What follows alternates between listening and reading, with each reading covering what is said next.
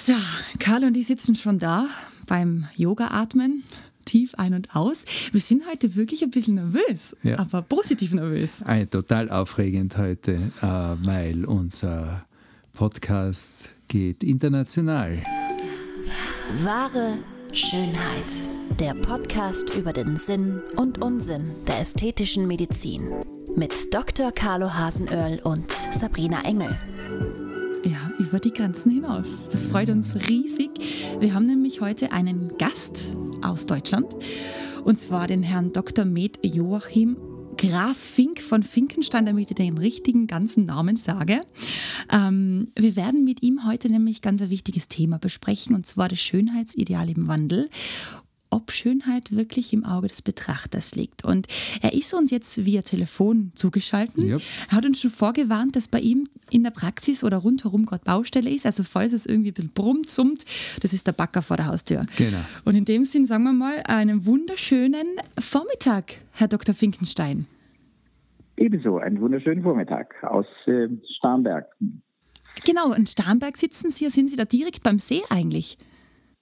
Genau, genau. Wir sitzen nicht weit vom See entfernt. Das heißt, wir haben auch eine schöne Umgebung, was natürlich auch für Patienten, die von weiter kommen, ähm, natürlich äh, neben der Tatsache, dass sie sich bei uns beraten lassen, natürlich auch eine schöne Umgebung bietet. Ja, Starnberg ist ja legendär, gell? Ja. Wunderschön, ja. wunderschön. Ja. Und wird auch Sturm der Liebe gedreht. das muss man auch einfügen.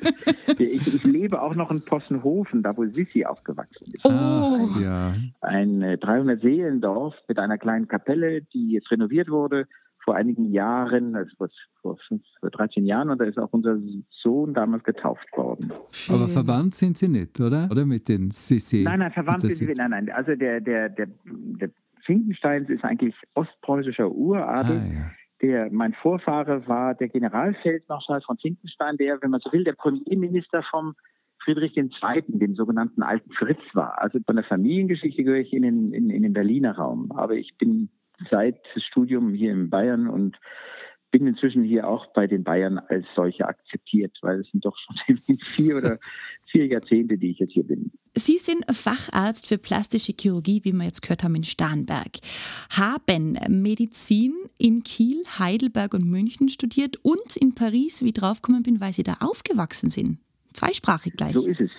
Also bonjour. Ja, mein Vater war, mein Vater war Diplomat und äh, deswegen habe ich einen Teil meiner Kindheit in Frankreich verbracht, was mir den großen Vorteil ähm, gebracht hat, dass ich Französisch wie Deutsch spreche, weil man das als Kind mhm. natürlich wie die Muttermilch aufsaugt. Mhm.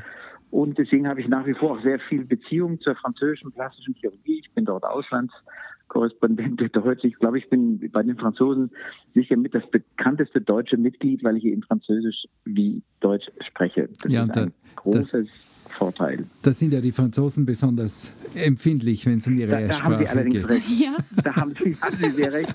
Denn die es gibt kaum ein Volk, das so sprachchauvinistisch wie die Franzosen sind. Mhm. Die Engländer sind es auch, die Engländer aber zu Recht, weil, wenn man so will, ist Englisch ja das Esperanto der Neuzeit genau, geworden. Genau. Definitiv. Und das war es noch lange nicht auf Ihrer Liste. Sie sind außerdem Facharzt für plastische Chirurgie in der Ludwigs-Maximilians-Universität in München und haben damals 1994 ähm, die Abteilung für plastisch-rekonstruktive Chirurgie im Klinikum Starnberg gegründet. Richtig bis daher? So ist es. Sehr cool. Mhm. Und jetzt aktuell medizinischer Leiter der Praxisklinik in den Seearkaden. Da hätte man es eigentlich gewusst, dass es nah am See ist, in Starnberg. So ist es. Das ist Ihre Praxis. Sie sind auch in zahlreichen Verbänden, wenn ich die jetzt alle vorlese. Ich glaube, dann müssen wir diese halbe Stunde auf eine Stunde ausweiten.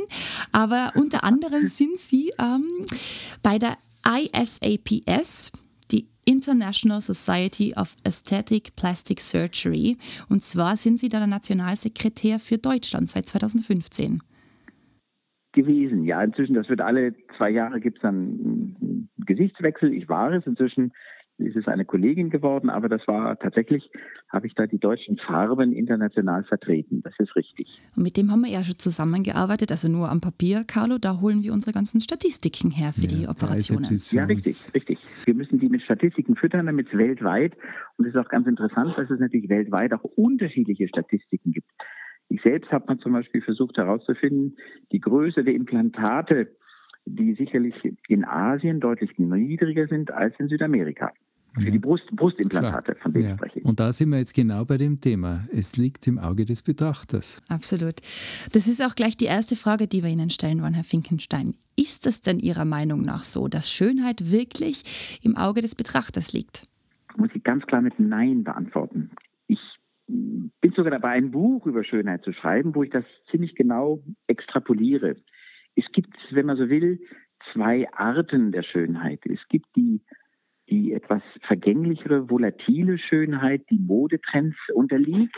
Mhm. Weil gerade es Mode ist, wenn irgendein VIP beispielsweise einen kurzen Haarschnitt äh, trägt, so wie Marlene Dietrich es damals seinerzeit gemacht hat, da waren kurze Haarschnitte plötzlich das, was man einer Frau entsprechend äh, zumuten sollte und die als Schönheit galt. Und dann gibt es ganz, ganz urmenschliche Reflexe, die mit Schönheit einhergehen. Das sind zwei sehr unterschiedliche Begriffe.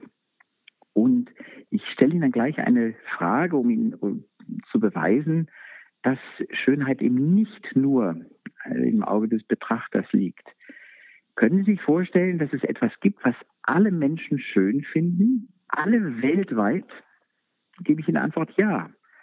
Niemand wird ein Blumenfeld im Frühling, was möglicherweise auch noch herrlich duftet, als hässlich einstufen. Und wenn man genau nachgeht, woran das liegt, dann hat das, ist das mit Urinstinkten verbunden, die letztlich immer auf den Überlebenstrieb ähm, fokussiert sind, äh, um das mit den Farben halt schnell abzutun. Die Farben eines Blumenfeldes sind ja letztlich das Ergebnis der Urenergie des, der Natur, nämlich der Photosynthese. Und die Photosynthese garantiert uns und den Pflanzen, den Insekten, den Vögeln das Überleben. Und das haben wir in unseren Genen auch. Und das ist mit einer der Gründe, warum wir Buntes schön finden. Das ist die Schönheit, die nicht im Auge des Betrachters liegt. Und dann kommt die Schönheit, von der ich eben gesprochen habe, die so mehr den Modetrends entspricht und auch kulturell gefärbt ist. Zum Beispiel ist ein, ein kräftiger, runder Hintern in der afrikanischen Bevölkerung hat ja einen ganz anderen Stellenwert als beispielsweise in Europa. Das erkennt man daran, dass die Vergrößerung des Gesäßes in Europa eine untergeordnete Rolle in den Operationen stattfindet. In Südamerika ist das fast so häufig wie die Brustvergrößerung. Und daran erkennt man, dass man es etwas differenzieren muss. Es gibt eine sogenannte Urschönheit, die alle schön finden. Und es gibt eine ja, Modetrendschönheit, die natürlich volatil ist, die auch dann wieder verpufft. Ist aber interessant, weil da müssten eigentlich große Brüste generell ähm, äh, dem Grundschönheitsprinzip entsprechen, weil die äh, ist ja auch ein, äh, wenn Sie sagen, das ist über, überlebenswichtig, äh, ja, so wie die bunte Wiese. Äh, ich meine, die Muttermilch ist ja für uns auch sozusagen in, in der Urform überlebenswichtig. Wir müssen eigentlich alle jetzt eine große Brust als schön empfinden. Ja, Wobei sie in Asien erstaunlicherweise natürlich die riesige Brust, äh, es hat alles sozusagen eine Grenze dessen, wo die Ästhetik noch, ähm, wo die Ästhetik noch eine, ähm, äh, ja, de, in einem Rahmen bleibt, wo man sagt, hier ist es schön. Asiatinnen sind ja üblicherweise sehr zarte Gestalten.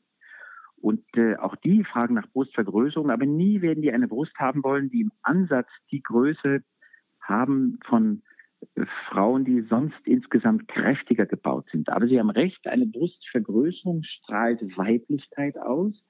Und die Weiblichkeit geht einher, wie Sie ganz richtig sagen, mit der Überlebensfähigkeit eines, eines Säuglings. Ja. Und das ist sicherlich der Urinstinkt, der uns dazu führt, wir brauchen Rundungen für eine Brust. Eine Brust muss rund und füllig sein. Aber auch da gibt es Grenzen. Und diese Grenzen, die sind natürlich kulturell geprägt. In Asien wird niemand mit einem D oder, oder ein E oder gar F-Körbchen glücklich sein, weil das nicht der Norm dort entspricht. Die Norm hat auch etwas mit dem zu tun, was wir noch als schön und weniger schön empfinden. Ja, genau, da überschneidet sich das in meinen Augen auch ein bisschen, weil, das, äh, weil ja dann einfach auch eben, wie Sie sagen, kulturelle Einflüsse da eine große Rolle spielen. Es gibt immer ganz genau, Ausreißer genau, in genau. alle Richtungen. Es gibt ja auch bei uns Patientinnen, die einfach zu viel wollen und wo man dann wirklich sagen muss, Moment einmal, das hat jetzt mit Ästhetik nichts mehr zu tun. Aber im Grunde genommen ist es doch eine sehr, sehr kulturell äh, geprägtes äh, Bild, oder? Dass wir uns, ähm, dass wir als schön empfinden. Mhm. Ja, ja, ja, ja, ja. Lasst uns dazu gleich voll in die Tiefe gehen. Social Media. Äh, es ist Fluch und Segen zugleich. Welche Rolle spielt Social Media tatsächlich, wenn es um diese Schönheitstrends und vor allem das Ideal geht? Ja, das ist natürlich jetzt ein gerade so eine auch ein Trend, wie ich sagen würde, weil wir natürlich durch die Corona-Zeiten ähm, darauf angewiesen waren, virtuelle Kontakte, virtuelle soziale Kontakte zu haben. Und die virtuellen Kontakte die ähm, über Instagram und Co. stattgefunden haben, werden über Bildern vermittelt.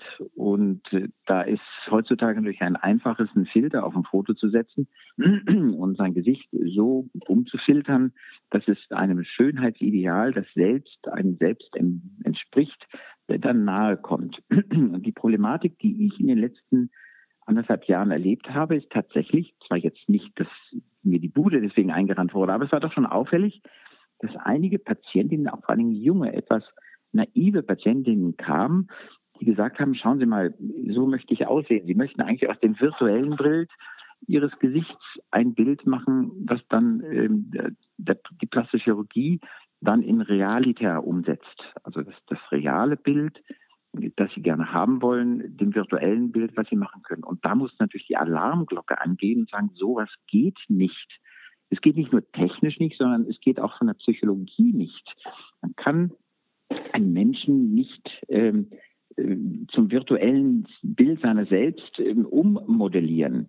Und noch schlimmer ist es, wenn also das ein bisschen inzwischen in Mode gekommene äh, Problem da ist, dass es dann Influencerinnen gibt, die sich auch retuschieren, wo mit sehr dicken Lippen, äh, etwas angeschrägten Augen. Das ist ja alles theoretisch machbar in der plastischen Chirurgie ähm, und auch sehr vollen Brüsten, aber trotzdem sonst ein kindliches Profil. Und eigentlich passt das alles nicht zusammen. Ein kindliches Profil hat üblicherweise nicht dicke Lippen und nicht einen dicken Busen.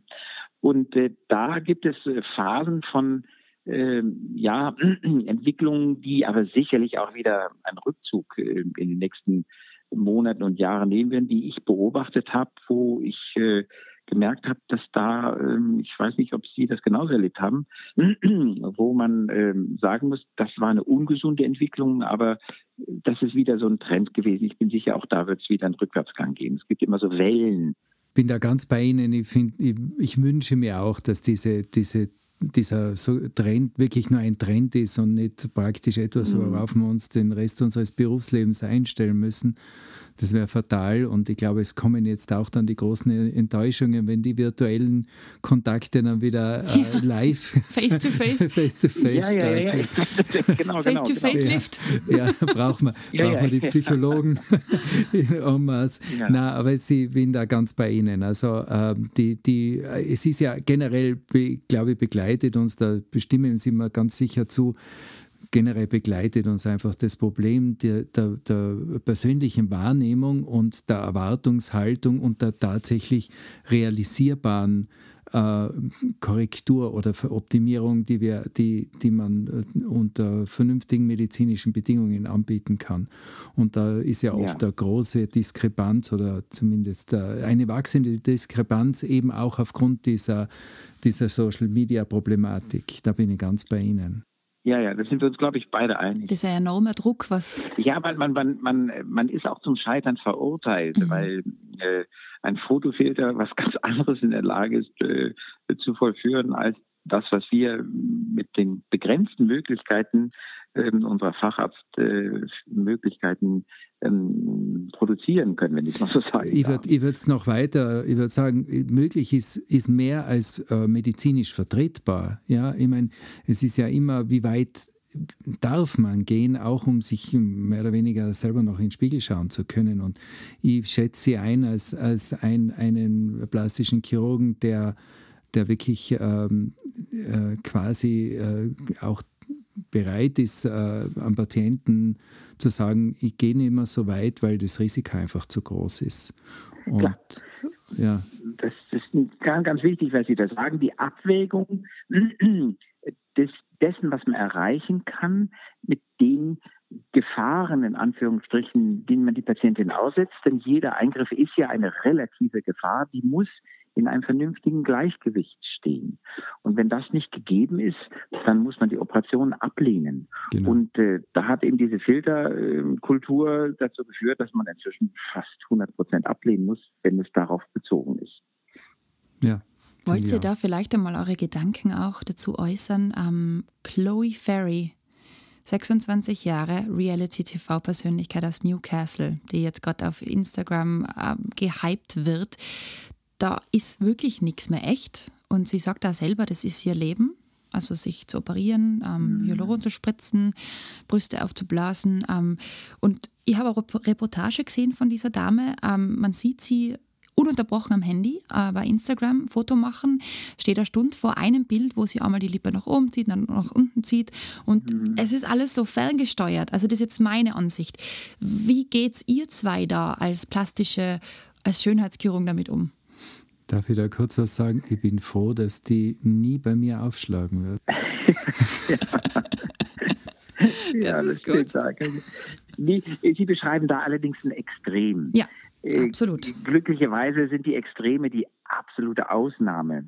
Und ähm, das hat ja auch schon krankhafte Züge, die, verzeihen Sie, dass ich das sage, psychopathische Komponenten äh, an, annehmen. Dass man ähm, stundenlang den richtigen Winkel sieht, um die Oberlippe zur Geltung zu bringen, äh, das ist in meinen Augen auch ähm, nicht mehr so nicht weder vom lieben Gott noch von der gesunden Psyche so gewollt, dass man sich so ähm, verhält. Und dass es Exzesse in allen Bereichen gibt, wird es natürlich auch in diesen Bereichen geben. Aber das ist nicht die Norm. Und letztendlich hm, glaube ich auch, dass wenn man das den Patientinnen, die mit solchen Fragen kommt, dann auch klar definieren kann, dass dann auch eine Einsicht ähm, äh, vorgegeben ist. Ähm, ich wurde mal gefragt von einer Journalistin hier, ob man da nicht ein neues, eine neue Gesetzgebung für unter 18-Jährige in die Wege leiten sollte. Sie war ganz enttäuscht, dass ich Nein gesagt habe. Und, ich, und das sage ich aus ganz pragmatischen Gründen. Eine Minderjährige muss die Einwilligung der Eltern bekommen.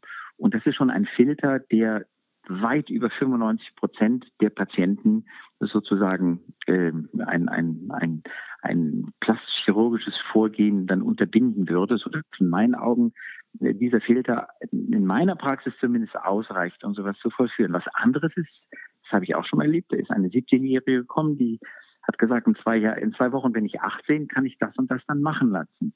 Und da um die geht es eigentlich, um die, die jetzt, äh, warum sagen, zwar schon volljährig geworden sind, aber wenn ich es mal so sagen darf, noch nicht die Reife ihres Körpergefühls mit sich tragen, um ähm, zu wissen, was sie damit schlimmstenfalls auch für ihre Zukunft Schlimmes anrichten würden. Ja. Also das finde ich, find ich ganz, ganz wichtig. Wir haben ja in Österreich ein wesentlich strengeres Ästhetik-OP-Gesetz. Wir dürfen unter 18-Jährige jetzt per Gesetz praktisch nicht angreifen. Ähm, wobei also überspitzt gesagt jetzt natürlich, äh, wobei ich dann natürlich auch an Patientinnen denke, die jetzt so in den äh, praktisch in der körperlichen Reife sind, wirklich eine, einen, ein Defizit haben und unter dem elendiglich leiden, auch wenn sie jetzt noch nicht 18 sind, die dürfen jetzt per Gesetz nicht operiert werden. Andere, die jetzt schon 20 sind, aber einfach nicht in der Lage sind, sozusagen ein, ein realistisches Weltbild äh, zu finden, weil sie einfach jetzt zu sehr von außen beeinflusst sind, die dürfen alles machen. Also da, da ist die Gesetzgebung völlig überfordert, sondern da ist, sind, wie mhm. Sie mhm. sagen, die Eltern, die Erziehungsberechtigten und dann natürlich auch wir als plastische Chirurgen gefordert, hier äh, reale äh, äh Erwartungshaltungen zu generieren. Klar, also äh, da, äh, da, sind wir uns äh, absolut einig und da sprechen wir, glaube ich, auch aus einem gemeinsamen Sprachrohr. Ich möchte aber einen Punkt äh, nochmal auf einen Punkt hinweisen, wo ich selbstverständlich für Minderjährige auch ähm, einen plastisch-chirurgischen Eingriff vornehmen würde. Der Klassiker ist bei Kindern, die abstehende Ohren haben und sich hänseln lassen. Da ist das Anliegen der Ohren heutzutage eigentlich kein Problem mehr, so etwas auch in Jahren zu machen, wo die noch Kinder sind. Und was in Deutschland auch selbstverständlich möglich ist, aber in Absprache sowohl mit den Krankenversicherungen als auch mit den Eltern, wenn eine 13-Jährige oder eine 14-Jährige so riesen Brüste entwickelt, genau. dass sie äh, Probleme in ihrer psychosozialen Entwicklung mhm. äh, oder auch psychosexuellen Entwicklung äh, zu befürchten haben, die sich nicht mehr ins Schwimmbad trauen, die sich ich, ich, erinnere Patientinnen, die haben sich ihren Eltern gegenüber nicht nackt ausgezogen, weil sie das so schamig fanden. Äh, da versteht sich von selbst, dass die Plastische Chirurgie für die ein Segen ist, wirklich ein Segen ist. Ähm, aber von denen reden wir ja nicht. Wir reden von den Exzessen in einer anderen Richtung, von den Instagram, von den Instagram Filtern, äh, die, die genau das andere Extrem dessen bedeuten, wo eben äh, auch unser Fachgebiet nicht vergewaltigt werden darf. Ja, wir dürfen uns einfach dann nicht, nicht zu sehr äh, praktisch leiten oder, oder beeinflussen lassen. Aber das ist ja beim erfahrenen plastischen Chirurgen der ja schon mehrere Trends miterlebt hat, so wie Sie und ich, ähm, da ist die Gefahr ja nicht so groß. Ja, ja. Mhm. Ich weiß, es ist jetzt frech, des ähm, plastischen Chirurgen oder Schönheitschirurgen zu fragen, ähm, aber es ist dann oft ein Verdecken, Verstecken, Verhüllen, Auffüllen von etwas, was vielleicht viel tiefer liegt. Ja, ähm, wobei ich jetzt dieser ähm, psychologischen Komponente nicht ein übertriebenes Gewicht äh, geben möchte. Es ist nur normal, dass man in der Persönlichkeitsfindung, wenn man erwachsen wird, äh, viele Phasen durchläuft, die Unsicherheiten ähm, ähm, mit sich bringen, wo man versucht, diese Unsicherheiten, die aber Passagier sind, mit solchen Maßnahmen zu überdecken. Schlimm ist es, wenn das natürlich dann Züge annimmt, die, die also wie ich schon eben sagte, so ein bisschen psychologisch äh, in der Schräglage sind. Aber dass ein junges Mädchen oder auch Jungs, wenn sie 16, 17, 18 sind, physische Defizite meinen, an sich wahrzunehmen, ist, glaube ich, etwas, was ähm, jedem äh, von uns geläufig ist und ich würde dem jetzt keine übertriebene Gewicht bei, beimessen. Das Problem, was wir ist, wir können heute mehr machen, als wir noch vor 20, 30 Jahren machen konnten, weil die Medizin sich weiterentwickelt hat. Ähm, und die Gefahr besteht, wenn man diesen, diesen passagieren Momenten der Unsicherheit dann nachgibt, sondern einfach sagt, Moment, jetzt wird mal erwachsen, wird reif, reife mit deinem Körper, dann ist es eine ganz andere Nummer. Ähm, insofern möchte ich jetzt nicht sagen, jeder, der es haben will, ist äh, deswegen äh, psychopathisch veranlagt. Das sind Phasen des Jungseins, die einfach mit dazugehören. Und wichtig ist, dass man denen dann natürlich ähm, Einhalt gewährt, da, darauf plastisch-chirurgisch zu reagieren. Ich nehme an, Sie sehen das genauso, nicht wahr? Ja, na, außerdem, ich meine, jede, jede äh, Entwicklungsphase äh, und damit auch Phase der Unsicherheit wird ja dann auch von Vorbildern geprägt. Ja? Und äh, das Problem sind jetzt einfach, ist jetzt einfach Moment derzeit, dass die Vorbilder sehr oft eben äh, Instagram-Influencer sind und, und äh, da muss man einfach wirklich äh, vorsichtig sein und mit viel Fein Fingerspitzengefühl dem dann praktisch äh, ein, äh, das Ganze in einen realistischen Rahmen setzen. Ich würde es aber gar nicht so sehr nur auf die Jugend äh, jetzt äh, fokussieren, sondern ich finde auch in, in, äh, bei, bei älteren Patienten, also bei, bei 40-Jährigen auch, plus minus gibt es ja einen, einen, enormen Einfluss aus dem Internet. Ja. Ich, unser äh,